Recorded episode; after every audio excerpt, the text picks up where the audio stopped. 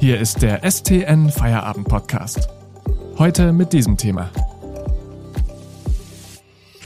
Welche Grundrechte bekommen Geimpfte zurück und was ist dabei gerecht? Am Mikrofon Florian Dürr.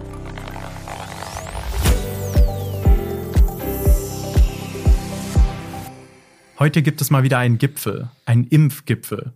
Bundeskanzlerin Angela Merkel und die Ministerpräsidenten schalten sich zu einer Videokonferenz zusammen, um zu klären, welche Regeln künftig für Geimpfte gelten sollen.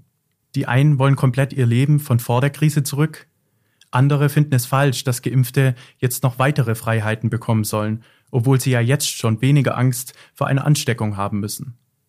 Was ist da genau richtig und worauf muss man achten? Darüber spreche ich heute mit Christian Gottschalk, dem Politikredakteur und Rechtsexperten der Stuttgarter Zeitung. Hallo Christian. Hallo Florian. Die erste Frage ist eigentlich ganz einfach. Christian, können Geimpfte wieder so leben, wie das früher mal war?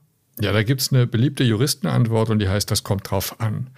Man kann auch sagen ja und nein. Also man muss mal unterscheiden, welche Grundrechtsbeschränkungen es gibt. Denn zwischen Maske tragen und zwischen Quarantänepflicht, da ist ja ein riesengroßer Unterschied, was die Schwere der Einschränkungen angeht. Und man muss schauen, wie sicher ein Geimpfter ist. Da sagen die Studien und das Robert Koch Institut gerade, er ist ziemlich sicher. Und jetzt kann man also so gesehen feststellen, äh, die schlimmsten Beschränkungen, die müssen auf jeden Fall fallen. Also zum Beispiel die Quarantänepflicht bei K1-Leuten, also die Leute, die Kontakt zu einem Infizierten hatten. Äh, und die ganz leichten Beschränkungen, die können vermutlich bleiben, zum Beispiel das Tragen von Masken und ein Abstandsgebot. Und dann gibt es natürlich den riesengroßen Bereich, der in der Mitte ist. Reisen, Kinobesuch, Essen im Restaurant, das ist alles viel strittiger. Und meiner Meinung nach muss man da so viel freigeben, wie es nur geht. Äh, in der Anmoderation hattest du gesagt, äh, Rechte zurück, äh, das ist, oder Freiheiten, das ist eigentlich keine Freiheit, sondern es ist, man kriegt das wieder, was jeder von uns schon immer gehabt hat und immer haben muss. Bisher sind ja hauptsächlich ältere Menschen geimpft dürfen also bald die Alten reisen gehen, am Strand liegen und die Jungen vereinsamen im Homeoffice und leiden unter Fernweh?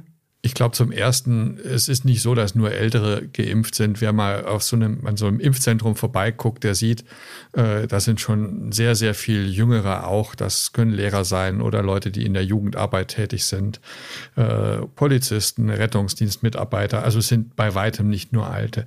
Und dann müssen wir nochmal schauen, um was für einen Zeitraum reden wir denn überhaupt? Wir reden über ein paar Wochen, wo viele, die täglich immer mehr geimpft werden, aber eben doch nicht alle. Das ist ein überschaubarer Zeitraum. Es gibt zwei Möglichkeiten. Erstens, wir sagen, dass wir mit Erleichterung warten, bis alle geimpft sind, oder wir nehmen eben eine gewisse Ungleichbehandlung in Kauf. Und ich denke, wir sollten auf jeden Fall Letzteres machen. Denn warum hoffen wir denn alle so auf das Impfen? Weil wir danach wieder normal leben können. Wenn wir impfen und dann sagen, alles bleibt im Lockdown wie gehabt, dann widerspricht das ja all der Hoffnungen, die wir bisher hatten. Und Hoffnung haben wir in der ganzen Pandemie wirklich nicht zu viel gehabt. Da zeigt sich einer aber besonders skeptisch. Stefan Weil, der Ministerpräsident von Niedersachsen. Er spricht bei dieser Thematik von gesellschaftlicher Sprengkraft. Siehst du das ähnlich? Ja, die ist sicher auch gegeben. Das ist klar. Das ist ja ein hochemotionales Thema und das berührt jeden von uns. Und deswegen denke ich, muss es auch Bereiche geben, in denen Geimpfte und Ungeimpfte gleich behandelt werden, zum Beispiel bei der Maskenpflicht. Wenn jetzt auf einmal irgendwie ein Viertel der Menschen im Supermarkt keine Maske mehr tragen würde, dann könnte das wirklich zu sehr, sehr vielen unschönen Szenen kommen, mal von der Schwierigkeit zu kontrollieren, warum das so ist, ganz zu schweigen. Und so eine Maske, die ist ja auch nicht wirklich eine Behinderung.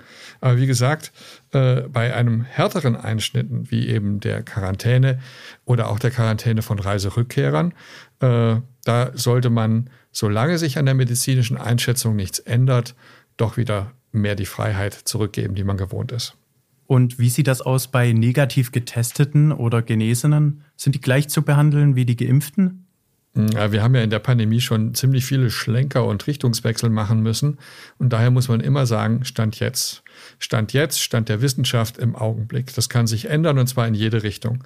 Also diese Schnelltests, von denen wir jetzt gerade immer wieder reden, äh, die können besser werden, aber es kann auch rauskommen, dass die gar nicht so gut sind. Deswegen immer Stand jetzt, aber Stand jetzt, glaube ich, ja, äh, muss es so sein, dass die Geimpften so behandelt werden wie jemand, der getestet worden ist und äh, eben negativ getestet worden ist. Danke, Christian Gottschalk, bis hierhin. Wir sprechen gleich weiter. Dann berichtest du uns, wie Geimpfte überhaupt nachweisen können, dass sie geimpft sind und wie es mit der Priorisierung bei den Impfstoffen weitergeht. Vorher machen wir aber kurz Werbung. Bitte denken Sie daran, den STN Feierabend Podcast zu abonnieren, damit Sie keine Folge mehr verpassen. Mehr Hintergründe und Analysen bekommen Sie mit einem STN Plus Abo für nur 6,90 Euro monatlich kündbar. Aktuelle Nachrichten aus Stuttgart und die Ergebnisse des VfB finden Sie jederzeit in unserer STN-App oder auf stuttgarter-nachrichten.de. Lesen Sie die Nachrichten. Christian Gottschalk, Politikredakteur und Rechtsexperte der STZ, hat uns vor der Pause gesagt, ob Geimpfte künftig besser gestellt werden sollen. Noch eine Frage dazu. Wie weist man das überhaupt nach, dass man geimpft ist? Ja, das ist natürlich in der Tat ein Problem. Also der gelbe Impfpass, den wir heute haben oder den die meisten von uns haben, der heißt zwar Pass, ja, das ist ja nie einer gewesen. Das ist kein Dokument, das irgendwie jemals das Ziel hatte, dass man damit eine Beweiskraft äh, haben könnte, sondern da ist viele Bibliotheksausweise, die es heutzutage gibt, die sind fälschungssicherer. Jetzt ist die EU gerade dran, ein Impfdokument zu entwerfen. Ich habe meine Zweifel, ob das klappt, aber darauf müssen wir wohl warten. Äh, das hätte man logischerweise schon viel früher richtig anfangen müssen. Muss man aber sagen, so wie man jetzt schon parallel ganz andere Dinge vorantreiben müsste, über die keiner spricht. Wir müssen nur mal gucken, wenn im Herbst eine vierte oder fünfte Welle kommt, äh, in die der Impfstoff vielleicht nichts ausrichtet, weil eine neue Mutante vorherrscht und der Impfstoff nicht mehr wirkt, dann sind wir da genauso schlecht darauf vorbereitet wie auf die Pandemie im Frühjahr letzten Jahres. Ähm, trotzdem ist es natürlich wichtig, erstmal zu impfen, und zwar auf Teufel komm raus, schon allein, um zu verhindern, dass weitere Mutanten entstehen können. Ein Streitthema ist ja auch, dass bisher noch nicht alle geimpft werden, die das wollen. Christian, wie ist deine persönliche Einschätzung? Sollte man die Priorisierung der Impfreihenfolge aufgeben? Also ein klares Ja. Äh, ich glaube, die erste Prio-Gruppe, diejenigen der über 80-Jährigen, die war sinnvoll. Und jetzt, jetzt wird es dann langsam willkürlich. Also warum ein kerngesunder und knackiger 61-Jähriger impfberechtigt ist, obwohl er vielleicht kaum Kontakt zum Menschen hat, aber irgendjemand, der beruflich äh, viel mit Leuten zu tun hat, 55 ist, der aber nicht, das wird jetzt ein bisschen willkürlich. Deswegen äh, ja, impfen, was das Zeug hergeht und wer will, äh, wenn jetzt immer mehr Impfstoffe auf den Markt kommen. Äh, zusätzlich produziert diese Priorisierung ja unglaublich viel Bürokratie und unglaublich viel Papierkram. Und ich glaube, da kann man die Ressourcen einfach besser nutzen. Danke für das Gespräch, Christian Gottschalk, Politikredakteur und Rechtsexperte der Stuttgarter Zeitung. Und das war der STZ Feierabend Podcast für heute. Ich wünsche Ihnen nun einen schönen Abend. Bleiben Sie gesund. Auf Wiedersehen. Das war der STN Feierabend Podcast für heute. Mehr News gibt's im Netz unter stuttgarter-nachrichten.de.